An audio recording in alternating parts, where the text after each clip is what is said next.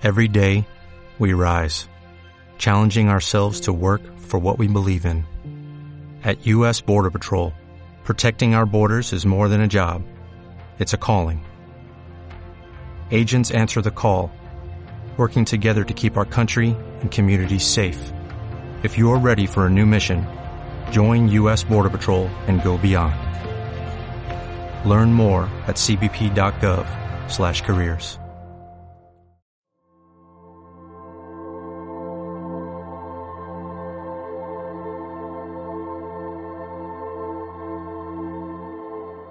Hola y bienvenidos a los relatos del Padawan.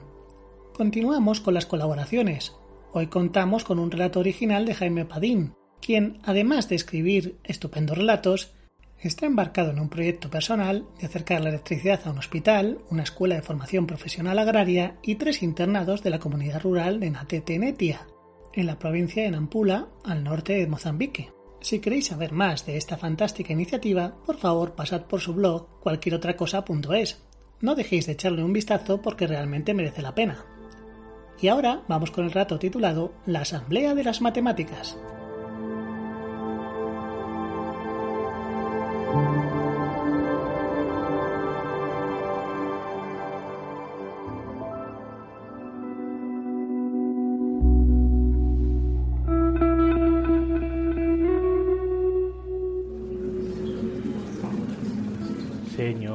Señores, por favor, tengan la bondad.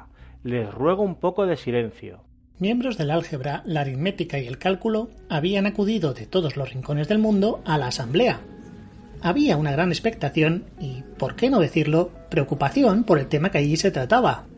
El progresivo crecimiento del número pi y sus fatales consecuencias para el universo matemático. Tiene la palabra interrogación. Continuó diciendo el presidente. Con la venia, Contestó cortésmente la interrogación.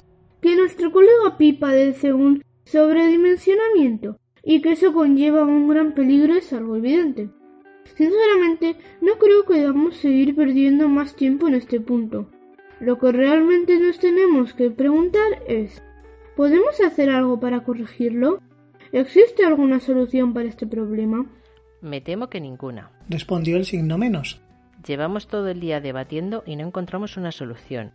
Pi no hace nada más que crecer y crecer, y así seguirá hasta que explote y nos arrastre a todos con él. Asumámoslo. Será el fin de las matemáticas. Seguro que hay una solución. Replicó el signo más. Es más, tiene que haber una solución. Lo único que tenemos que hacer es encontrarla. De nada sirve perseguir quimeras. Dijo la división. Propongo que aquellos que estén de acuerdo con el signo más continúen con el debate y el resto abandonemos la asamblea. Discrepo. Intervino la multiplicación. Ante un problema como este debemos permanecer unidos. Al fin y al cabo, es un asunto que nos afecta a todos. Caballeros, caballeros, por favor.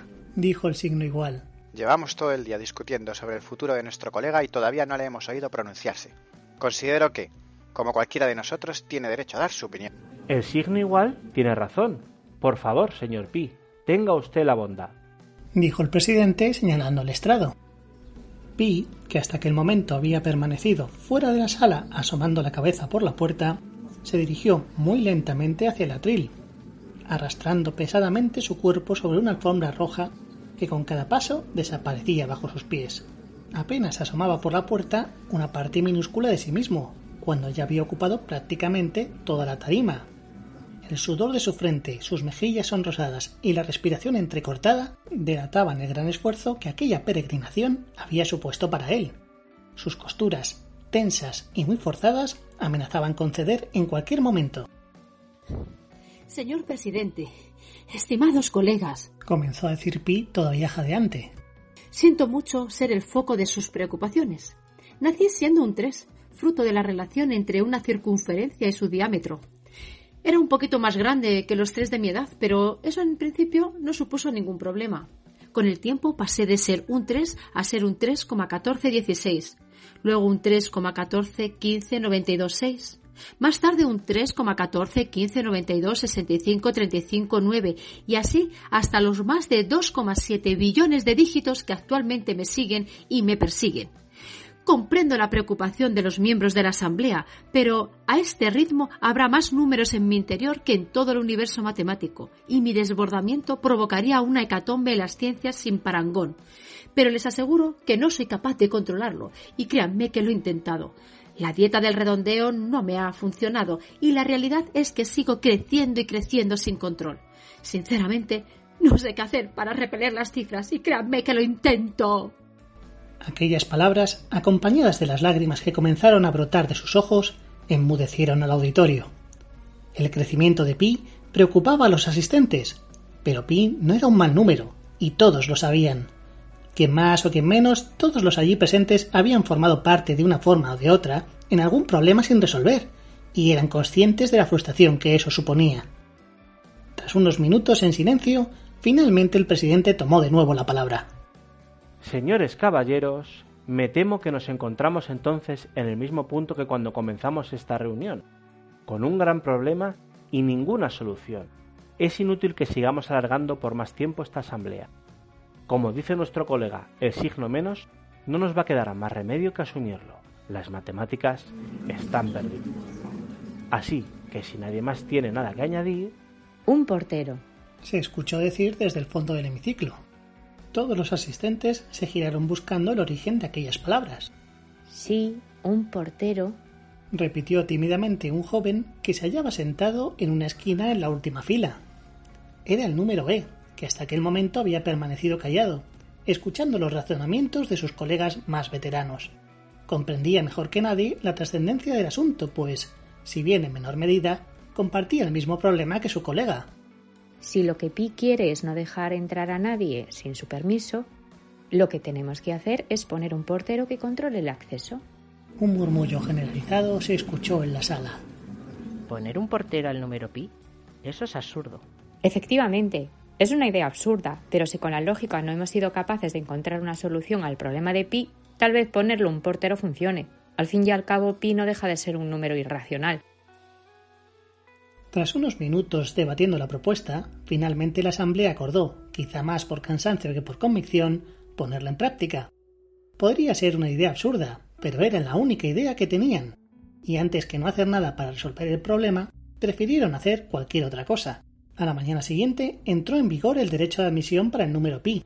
Nombraron portero al punto, el cual, situado al final de pi, ejercía con gran cero su trabajo, impidiendo el paso a ninguna cifra sin invitación y aquella idea funcionó. Pi dejó de crecer sin control y las matemáticas se salvaron de su particular cataclismo. Hay veces que las ideas más absurdas son precisamente las que mejor funcionan, y de la misma manera que con un punto se terminó el problema, también con un punto finaliza esta historia.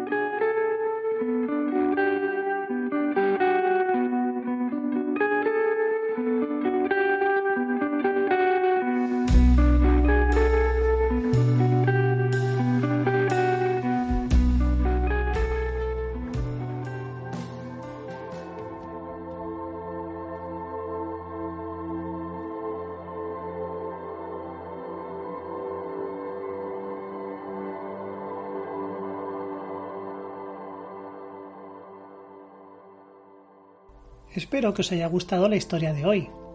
Dado que este relato tiene muchos personajes, he contado con los siguientes seres de luz para darles voz. Estos son por orden de aparición, Dark Crow como el presidente de la Asamblea, Paula como la interrogación, Raquel como el signo menos, Javier como el signo más, Mario como la división, Álvaro como la multiplicación, Juan MV como el signo igual, Dulcinea del Toboso como el número pi y Pepita Parker como el número E. La música que se ha escuchado en virtud a la licencia Creative Commons pertenece a Quetzal y Magic in the Other. No quiero despedirme sin dar las gracias a todos los que han participado con sus estupendas voces, así como a Jaime por su relato. Recordad pasaros por su blog cualquierotracosa.es. Un saludo y hasta la próxima.